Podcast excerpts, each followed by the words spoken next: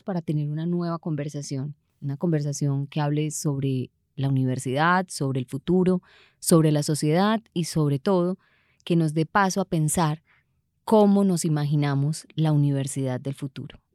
Soy Claudia Restrepo, la rectora de la Universidad de AFIT y les doy una bienvenida a esta conversación y a un capítulo más de la Universidad Imaginada, un espacio desde el cual nos preguntamos sobre cuáles son las capacidades, competencias que la educación del futuro debe introducir y cuál es el reto nuestro como universidades. Hoy tengo un invitado muy especial, muy cercano a la universidad, es un graduado nuestro. Además, tiene en su historia que es el líder fundador de Informes TVU. Y esto para nosotros una universidad que cree profundamente en el talento y sobre todo en el talento de liderazgo en la etapa temprana, pues esto es, es su principal credencial, es ingeniero de sistemas de nuestra universidad. Pero no voy a decir mucho más porque quiero que Mauricio Ferrer se presente, nos cuente quién es y bueno, claramente que nos ayude a avanzar en esta conversación. Hoy vamos a hablar sobre tecnología, hablar de la sociedad del futuro, hablar de la educación del futuro y no pensar en la tecnología como un eje transversal de ese proceso es quedarnos atrás. Entonces Mauricio es un experto, lo reconocemos como un disruptor digital y ya van a saber por qué. Y está aquí hoy con nosotros en la Universidad Imaginada para poder tener una conversación justamente sobre eso. ¿Qué se necesita para el desarrollo de competencias en pensamiento computacional? Mauricio, bienvenido a la Universidad Imaginada. Es un placer para mí tenerte en esta conversación. Claudia, gracias. Muy feliz, muy emocionado y muy orgulloso pues, de estar aquí con ustedes volviendo a como la universidad. Bueno, pero entonces empecemos, Mauricio. ¿Quién es Mauricio Ferrer? Mauricio Ferrer, un, como dijiste, un ingeniero de sistemas de AFIT de hace muchos, muchos años. Un apasionado de la tecnología, padre de familia. Tengo dos hijas que también están en la universidad, una en Derecho y la otra en, en Ingeniería de Diseño. Mi esposa también es ingeniera de sistemas de aquí en la universidad, entonces pues somos... Una familia, de afitense. sí me gusta mucho el emprendimiento, me he movido buena parte de mi, de mi carrera conectado con el mundo de, de, los emprendedores en una oportunidad pues montando empresa y, y, ahora como en un rol como de asesor. Hago parte de la red de Endeavor y me gusta mucho trabajar como mentor conversando con algunos y, y contando un poquito las experiencias. Bueno, me he pasado entre el mundo corporativo mucho tiempo, trabajé en Microsoft, desde el lado del fabricante de la tecnología, después emprendí una compañía que, que hacía implementaciones y soporte de esa misma tecnología y ahora estoy del otro lado de la mesa, del lado del, del cliente que es el que contrata esa tecnología pues para ponerla en pro de un negocio. Bueno, pero además tienes un rol importante porque al frente de, de protección estás en la vicepresidencia de tecnología, innovación y servicio a los clientes. Así o sea, es. y cómo funciona Así esa es. combinación, que no todas las organizaciones tienen una combinación que mezcle como esos tres componentes. Sí, mira, cuando a mí me invitaron, yo decía, estos están vivos dos por uno. El de, el de servicio al cliente y operaciones y el de tecnología, entonces se van a ahorrar un vice. Pero finalmente tenía como mucho sentido, porque en las organizaciones, y ya vamos a hablar pues un poquito de eso creo, pues no se concibe nada sin tecnología. Y estas organizaciones que son tan masivas, 8 millones de clientes con unos procesos gigantes, muy transaccionales, ¿cómo percibe uno una operación sin la tecnología?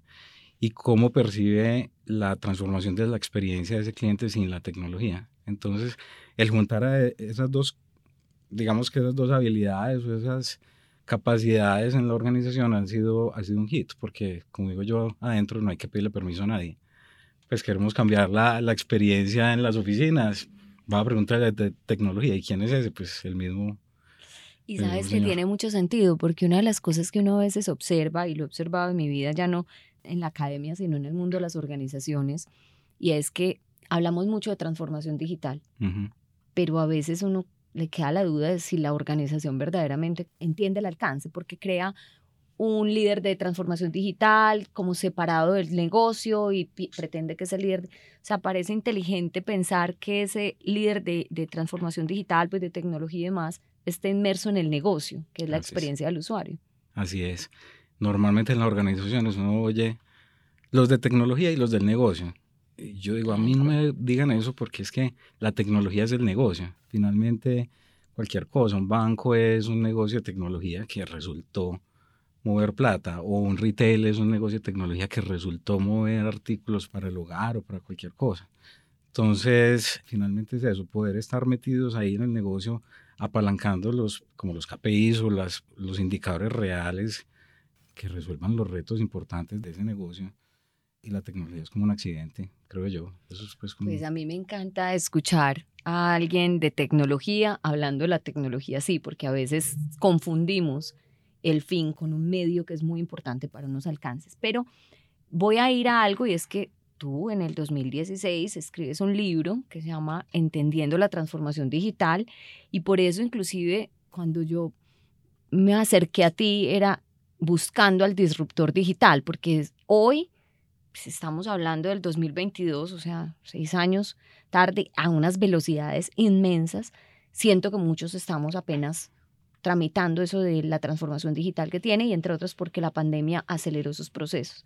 ¿Cómo es que Mauricio Ferrer en el 2016 ya está metido en este tema de la transformación digital? Además porque como emprendedor, bueno, una mezcla inmensa de factores y bueno, ¿qué te condujo como a, ese, a ese lugar y a entender eso en el 2016? Mira, era un tema pues como interesante porque en ese momento yo empecé a ver que la vida nos iba cambiando sin darnos cuenta. Yo decía, el día que a usted el señor que le ayuda en la finca le escribe por WhatsApp que le hace falta cloro para la piscina, por decir cualquier cosa, algo cambió. Un día iba yo por la avenida del poblado y paré en un semáforo y había una familia pidiendo plata y el señor en el cartel decía, visite nuestro canal de YouTube, que ahí está nuestra historia. Y decía, no puede ser, no puede ser. Entonces dije, esto, esto que yo vivo todos los días ya se está volviendo del día a día a la sociedad y la gente no se está dando cuenta. Además, por una cosa, tú sabes que verdaderamente uno la revolución del conocimiento es cuando el cambio de tecnología, que en su tiempo haya sido la máquina, que hoy pues es, es Internet y la... se vuelve parte de la cotidianidad. Ahí es cuando verdaderamente se da la revolución. Así es.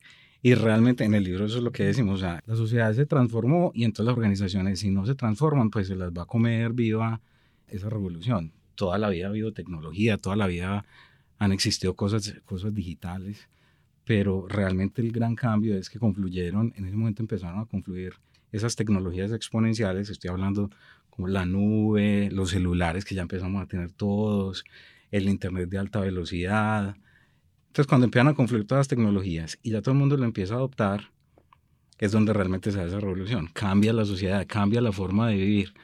Entonces, pues me salió como esa, esa inquietud de decir, venga, las empresas tienen que entender esto y los ejecutivos no se están dando cuenta. Entonces escribimos ese librito que era como, pues como para explicarle a un gerente, no de tecnología, sino a un gerente general o a un financiero, qué era lo que estaba pasando en el mundo y cómo tenía que preparar. Hoy seis años después de haberlo escrito, ¿crees que verdaderamente el mundo de las organizaciones está más, tiene más claro este tema de la transformación digital, está trabajando con más coherencia en eso? Te lo digo porque en las universidades múltiples veces nos dicen, bueno, hagamos el diplomado sobre transformación digital, lo hagamos, y siempre empiezan los mismos asuntos de que esto debe ser un asunto de cúspide estratégica, que debe estar montado desde el presidente, todos, pero uno siente que hay ha habido una, una, discusión entre cuál es el momento en el cual verdaderamente alguien entiende que la transformación digital. ¿Tú crees hoy que el balance general, y puede ser el mundo, pero también el marco de Colombia, frente a la transformación digital de nuestras organizaciones, a qué velocidad va? ¿Qué tanto está funcionando? Mira, yo creo que en el mundo pues ni hablemos de eso porque pues todo lo vemos, ¿cierto? Cuando salimos a viajar vemos en los restaurantes, en los retails, en los aeropuertos, la transformación, pues nadie volvió a hacer una fila en un aeropuerto para hacer el check-in, sino que ya va listo en el celular. Yo creo que aquí en Colombia las organizaciones sí se han dado cuenta de eso y cada vez son más conscientes de lo que hablamos al principio, que tienen que estar atados a objetivos de negocio y que esto tiene que ser parte de la agenda, incluso de la junta directiva. Porque si eso no arranca por ahí, se vuelve una moda, ¿cierto? Y se vuelve que el, el de tecnología pone cosas cool para los clientes o, o dice que ya tiene temas de inteligencia artificial o de robótica o lo que sea, pero al final no impacta como esas métricas de negocio. Entonces yo creo que cada vez nos estamos dando cuenta en las organizaciones que el tema es realmente un apalancador definitivamente los, los indicadores, cuando uno ve las juntas directivas, cada vez van incorporando más personas que saben de ciberseguridad, personas que saben de tecnología. A mí me han invitado a un par de juntas solamente por saber de eso, de negocios que yo no tengo ni idea, pero simplemente por saber de eso. Entonces, venga, porque yo creo que usted le puede dar ese complemento que necesitamos en esa, en esa visión. Entonces, yo creo que sí va rápido. La pandemia, hemos hablado mucho de eso, por la pandemia también requete aceleró. Y eso pues ya es cliché decir que aceleró la transformación digital. Pero, realmente, pues, realmente, realmente, a algunos pues les tocó a la brava. Nosotros que veníamos un poquito más preparados, pues al otro día, ahorita que estábamos hablando, al otro día mandamos a la gente para la casa sin problema. Hay unos que todavía están padeciendo un poquito de eso. Pero en términos generales yo creo que sí, yo creo que hay una, una buena adopción, una conciencia de conectar eso con el negocio y ayuda mucho que el acceso como es tan globalizado, antes se demoraba uno mucho pues para obtener tecnologías de punta, hoy un lanzamiento de cualquier producto, de cualquier cosa, pues estamos en vivo allá presenciándolo y teniendo acceso a, lo mismo a través de la nube y esas cosas, entonces yo creo que eso ha facilitado. Bueno, pero eso es lo que sí nos genera es una, digamos, un reto, un gran desafío para la educación, porque esto también exige un talento preparado para vivir una nueva cotidianidad donde la tecnología ya no solo hace parte de la cotidianidad en nuestros celulares o en nuestro hacer, sino que cambia la cultura de las organizaciones. Hay que entender algunos temas de algoritmos propios porque el pensamiento ha cambiado y, y uno trata de entenderlo. Entonces, quisiera preguntarte sobre eso, sobre ese tema del talento, o sea, qué tan fácil o qué tan difícil en este país es encontrar talento que dé respuesta a lo que la tecnología hoy le está exigiendo a la transformación del negocio, porque digamos que si algo entiendo de todo lo que hasta el momento nos has dicho es, la transformación digital está atada al negocio. Entonces hay que entender el negocio, pero cómo lograr que la gente que entienda el negocio, que sabe y sabe de, de eso, verdaderamente tenga también el nuevo chip para integrar la tecnología a la reinvención del mismo. ¿Qué tan complejo está haciendo eso? Mira, hay como dos, dos vertientes. Una, conseguir personas con habilidades digitales de analítica, de desarrollo de software, bueno, que conozcan de cómo aplicar la tecnología, cada vez está más competido y más difícil. Eso pues no es ningún misterio y todo el mundo lo vive. Y a los mismos grandes de la tecnología le roban la gente. En Estados Unidos los desarrolladores de software, los grandes, los, los más duros, tienen hasta managers, pues así como los actores de cine, para que les consigan el mejor trabajo. Eso se ha vuelto una guerra de talentos. Pero más allá de los mismos técnicos y desarrolladores, hay una imperativa en el negocio y es construir ese mindset no solo digital, sino como mencionas ahora, como algorítmico o computacional, que ayude como a resolver esos problemas difíciles que tienen las organizaciones de una manera como más estructurada y sabiendo la tecnología cómo se puede apalancar. Hoy es increíble ver en las discusiones, ahora estamos en una reunión, discusiones con gente del negocio, opinando de qué deberíamos hacer tecnológicamente y la gente de tecnología ahí como calladita atrás esperando a ver qué decían y cada vez va uno viendo como más fluida esa, esa comunicación que antes era por allá los de tecnología lo que ellos digan y no sé qué, hoy no. Eso es bueno y malo porque a veces creen que saben mucho y entonces opinan lo que no es pero también es muy bueno porque a la hora de uno explicar cómo va a ser ese, ese apoyo al negocio, pues es más fácil vender las ideas y, que todos nos metamos a trabajar en conjunto. Bueno, y lo que pasa es que nos planteas una cosa y hablas de una cosa clave que es el mindset, o sea, realmente tener pensamiento computacional. Y te cuento, por ejemplo, nosotros ahora en la universidad, este es el primer semestre en el cual entramos una materia para todos los niveles y todas las carreras que es pensamiento computacional. Porque había una idea de que como los computadores ya todos los manejamos y todos lo sabemos y los nativos digitales y demás, pues, tú asumes que no es como en la época nuestra que uno veía computadores uno, computadores dos en las carreras. Pareciera que la competencia computacional se había entendido como una competencia por defecto. Pero una de las cosas que hemos planteado es que no se trata del los computadores, se trata del pensamiento computacional para que nuestros estudiantes lo puedan incorporar en la manera como analizan como los problemas en las diferentes disciplinas. Cómo lograr uno que ese pensamiento computacional, y tú me das esa clave, el mindset, cómo lograr que una organización vaya haciendo esa transformación de mindset, digamos, en los equipos. Y qué bueno que mencionas pues que están tratando de formar desde el inicio, porque cuando uno se pone a ver en la organización, cada vez nos estamos enfrentando a problemas más complejos. Y la única forma, o por lo menos la que yo conozco por ser ingeniero tal vez, es teniendo ese, esa mentalidad, porque cuando uno tiene mentalidad de ingeniero de sistemas, es capaz como de partir el problema en, pequeños pedazos y de una vez ir buscando como una solución que es como secuencial, sistemática, que perdure en el tiempo, que no sea una cosa de choque, sino que montemos un sistema que sea capaz de escalar y de mantenerse en el tiempo. Entonces las discusiones de negocio se vuelven así, ¿cierto? ¿Cómo vamos a hacer para que esta compañía sea sostenible? ¿Cómo vamos a hacer para resolver este problema que nos cayó ya porque la regulación nos vino? Entonces le estamos exigiendo a la gente del negocio, no a los de tecnología, que piensen como ingenieros de sistemas. Y en todas las áreas, mira, innovación. Entonces las áreas de innovación de las compañías no están para pegar papelitos en la pared, no están para sacar el, el producto más cool, esa no es mi visión. Mi visión esta es, venga, este es el reto gigante que tenemos.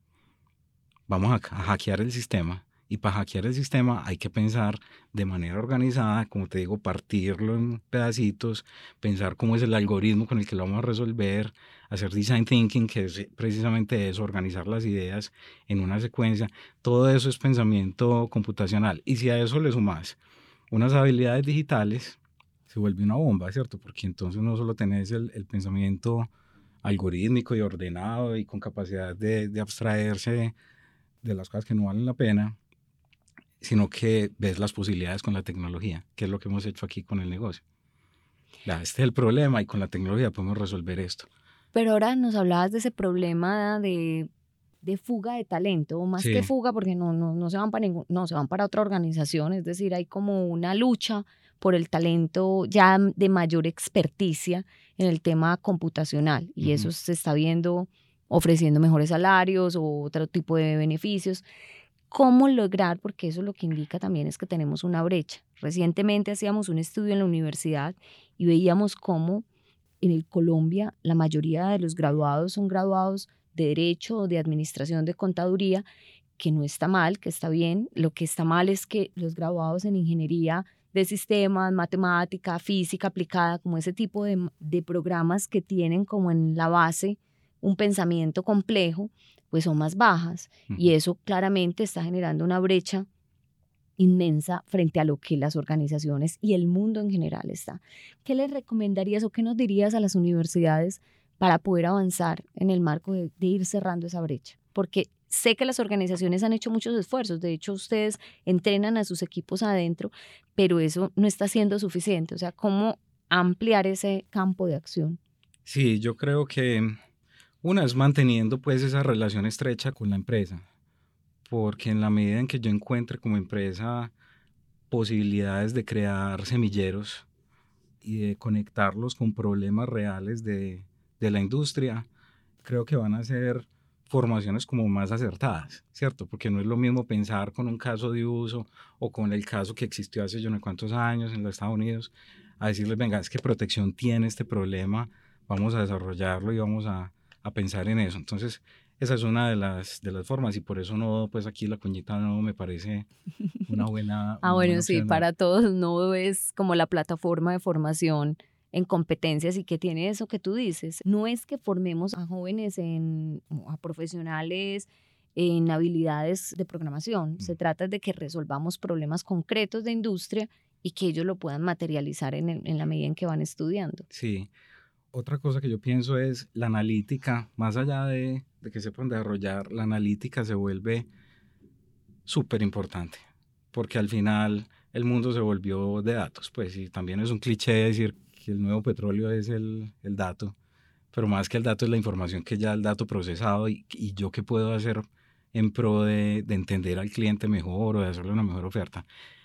Y eso requiere pensamiento como un poquito más, más algorítmico y más, más elaborado.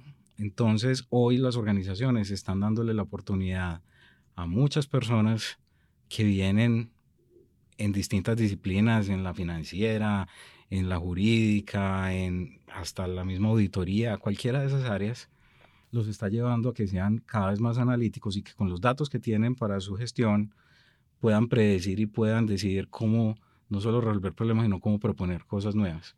Entonces, una invitación también es no pensar solamente en que, como tú decías, saben de desarrollo de software, saben de las tecnologías para dónde van, sino cojamos esas profesiones y enseñémosles a cómo atacar un problema desde cero, cómo hacer fraccionar un problema, como lo dije ahorita, en cosas más pequeñas y encontrar un camino secuencial para desarrollarlo.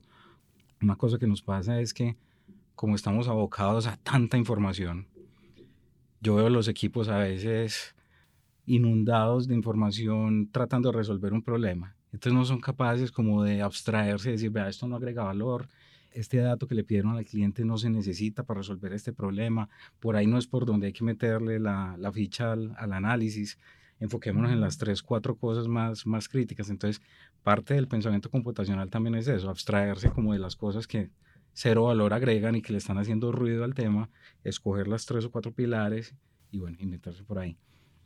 Bueno, estamos aprendiendo hoy mucho sobre el alcance del pensamiento computacional porque uno a veces lo confunde con el tema de programar. Y es uno de los caminos que hemos tratado como de, de soltar y decir, programar es, es un efecto, uno de los tantos efectos de entender el pensamiento computacional como una verdadera competencia. Y bueno, aquí voy a dar paso, en cuestión de segundos, a José Alejandro Betancur. Él es nuestro director de Nodo, este centro del que hablábamos ahorita de formación y transformación en tecnología de la Universidad de AFIT. Y le queremos preguntar a José Alejandro, pues, cuál es el rol de la tecnología en la educación y en los empleos del futuro. La tecnología está desempeñando un papel cada vez más importante tanto en la educación como en los empleos del futuro. Cada vez vemos más cómo está cambiando los ambientes. En el ambiente educativo, la tecnología nos está permitiendo tener mucho mayor impacto, nos está permitiendo llegar a nuevos estudiantes, nos está permitiendo construir unas clases que nos permitan que ellos tengan ese placer de descubrir desde lo digital, donde puedan hacer más cosas, donde podamos tener unos espacios de exploración donde podamos tener un aprendizaje significativo y irnos adaptando a nuevos ambientes. Y en el caso de los empleos del futuro, la tecnología nos está acercando esos nuevos trabajos, como diría el Foro Económico Mundial, nos los pone sobre la mesa y nos permite con Internet de las Cosas, blockchain, inteligencia artificial, otro montón de conceptos y tecnologías emergentes, lo que nos habilita es un nuevo humano, un humano que se empodere a través de la tecnología, donde sea más importante el lado humano de la, de la persona con creatividad, con utilizar otro tipo de conocimientos y la tecnología se convierte en ese gran habilitador para desarrollarnos.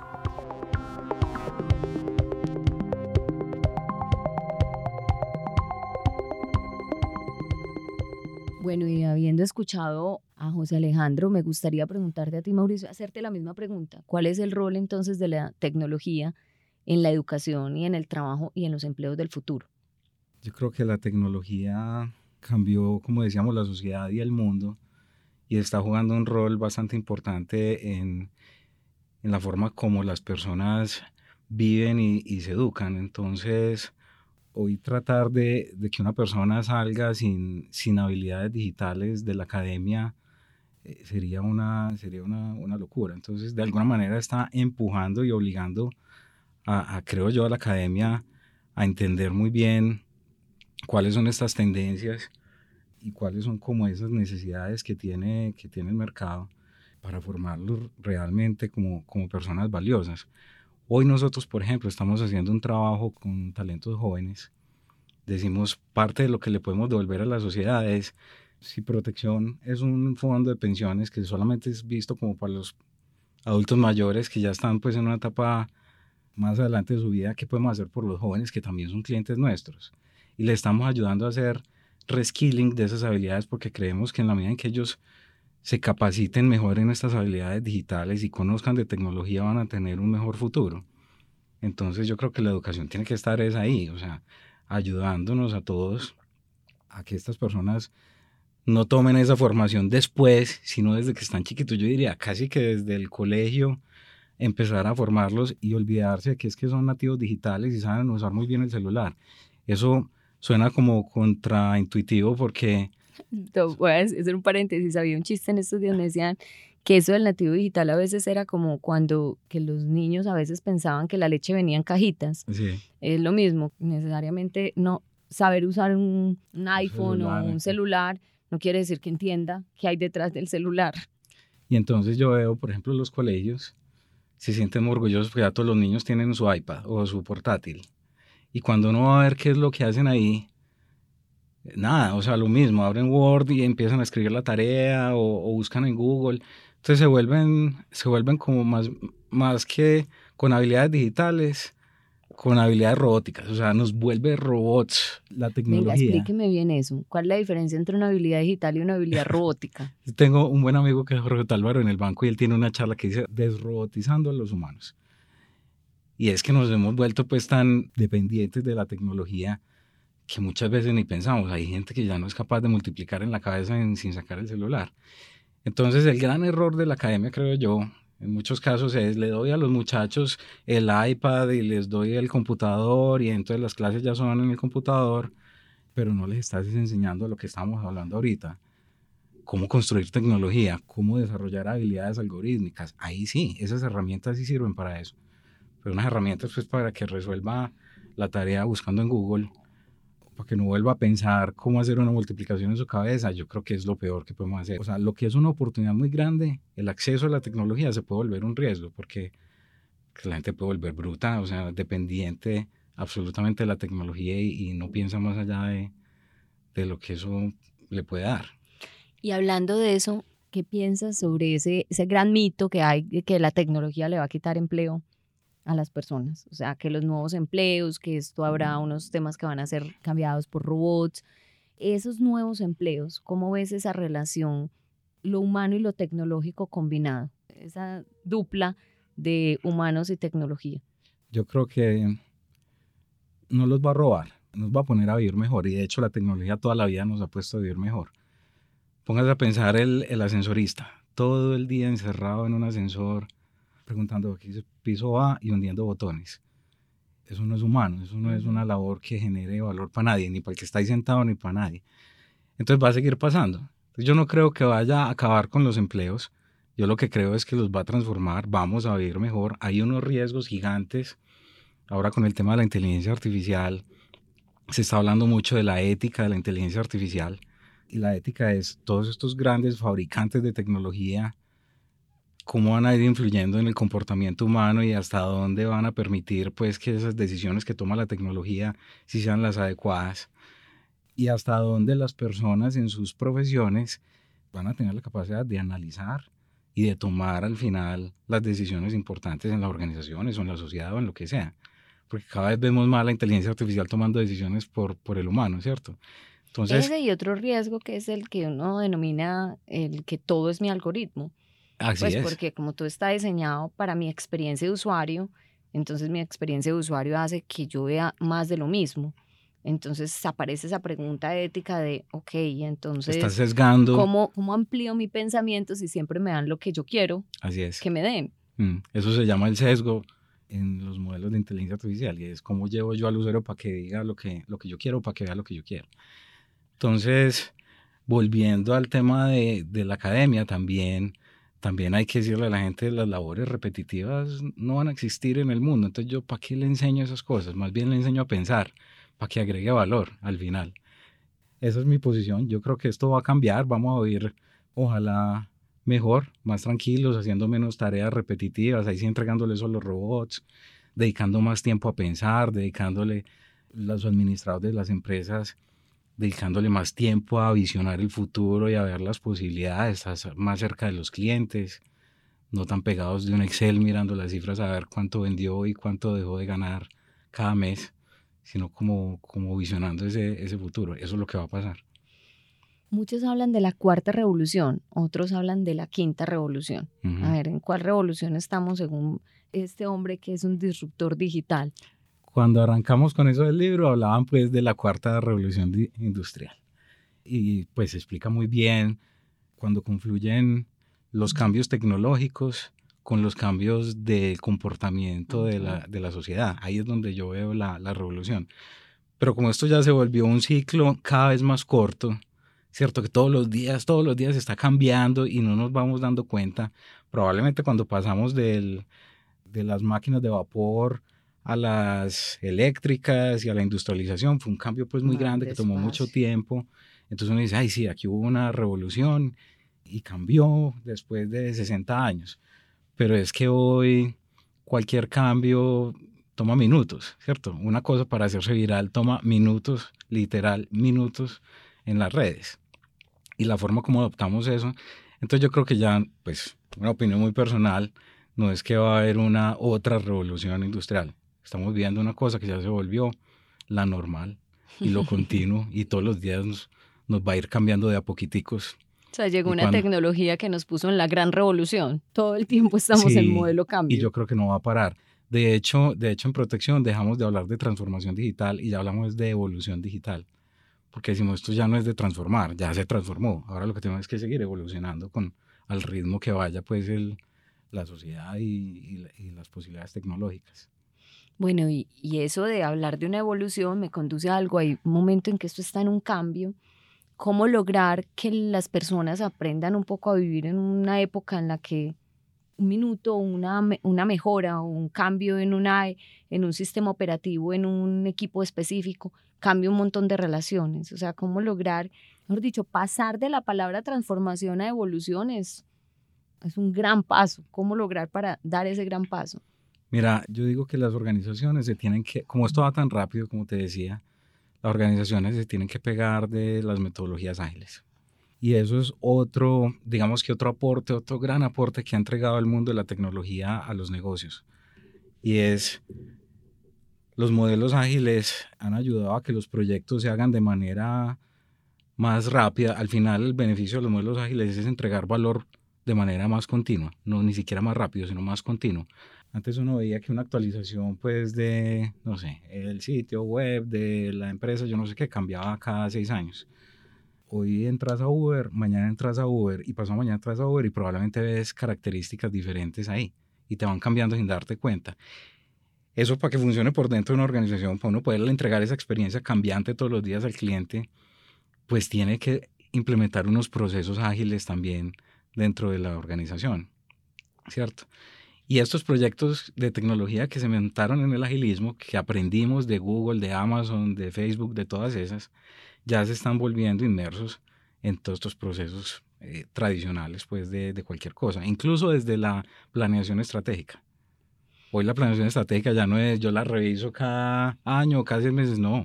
Entramos toda la semana a ver cómo va y vamos haciendo los ajustes. Yo ya voy entendiendo por qué Mauricio es un disruptor digital en toda su dimensión. Pues en esta conversación, Mauricio nos has dejado unas reflexiones muy importantes alrededor de qué tenemos que hacer en, las universidades. Nos hablas de esa relación estrecha con las empresas, de pensar no en la educación para programar, sino en la educación para pensar, para tener la analítica, tener ese mindset algorítmico mucho más definido, un pensamiento, como dices, más elaborado. Cómo lograr que todas las profesiones, no solo las profesiones dedicadas a esto, tengan una visión mucho más amplia y puedan, digamos, aprender a resolver problemas. Eso me gustó mucho, cómo fraccionar un problema, cómo resolverlo, porque en últimas esa es, esa es la gran diferencia del pensamiento computacional que tiene un marco de pensamiento complejo muy fuerte en ese mismo cinto. Y nos dejas un, digamos, un mandato y esto nos obliga como academia a entender mejor qué está pasando y a conectarnos mucho más rápido. Pues Mauricio, antes de terminar esta conversación que me podría quedar mucho rato porque cada vez digo, ok, transformación, no, evolución, cómo madurar y cómo vivir en una en un entorno, y yo lo digo mucho en la universidad cuando me dicen, ¿cuándo vamos a parar de cambiar? Y yo de pronto les digo, no, nunca. No vamos a cambiar, o sea, esto no se va a estabilizar eh, en ningún momento, porque lo que pasó hace un año frente al mismo problema, ya hoy hay un abordaje completamente distinto. Pero antes de despedirme, me gustaría darte como la última, la última pregunta y es un poco cómo lograr que estos sistemas o este aprendizaje en tecnología y esta relación del humano y lo tecnológico cada vez generen más valor en vez de, de quitarlo. Yo te lo he escuchado y tú dices, yo creo que vamos a vivir mejor mm, retirando esto, pero siempre hay un riesgo de que en vez de que logremos que vivamos mejor, logremos no entenderlo y simplemente hacer algo como trivial de, de, de este ejercicio. ¿Cuál sería ese mensaje que tú nos dejarías a todos como para lograr que todo este proceso de evolución en tecnología pues verdaderamente nos reconvierta nuestro hacer? Universidades, academia, organizaciones, o sea, ¿cómo lograr que verdaderamente eso nos ayude a reinventarnos?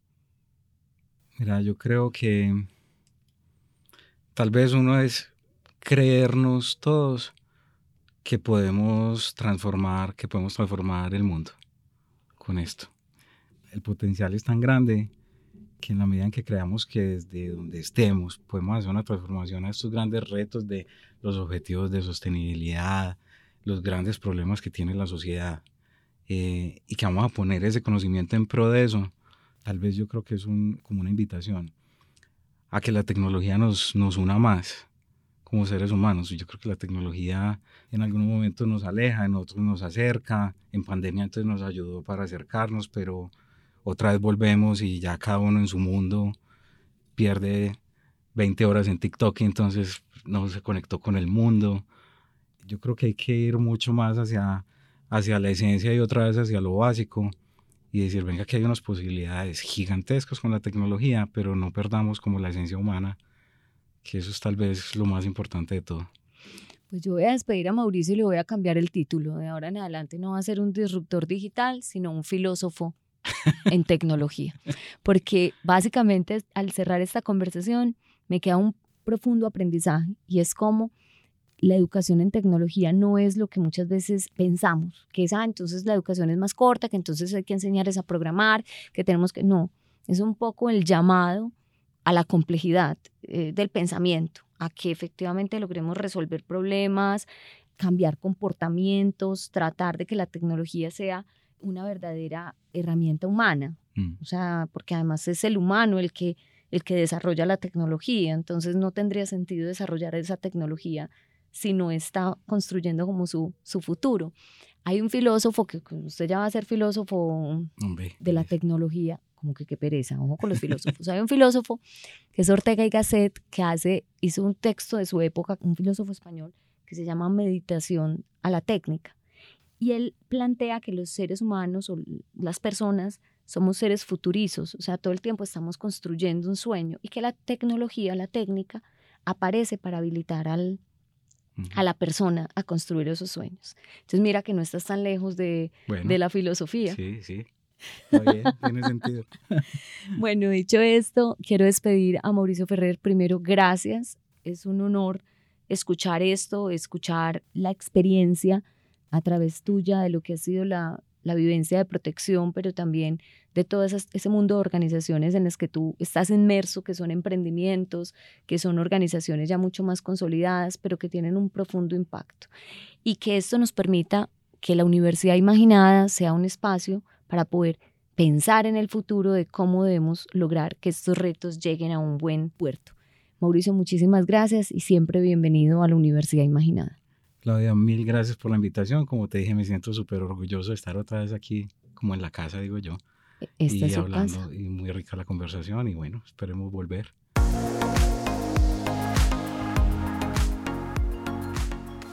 Entonces a todos los que nos escucharon y se conectaron con este podcast, gracias por dedicarle este tiempo a pensar en la educación, pensar en el futuro y en esta conversación en particular para pensar en la relación tecnología y seres humanos. O sea, cómo lograr que esa combinación sea una combinación que nos genere más armonía, que nos permita transformar, como dijo nuestro invitado, nos permita transformarnos para vivir mejor. Un saludo y un abrazo para todos.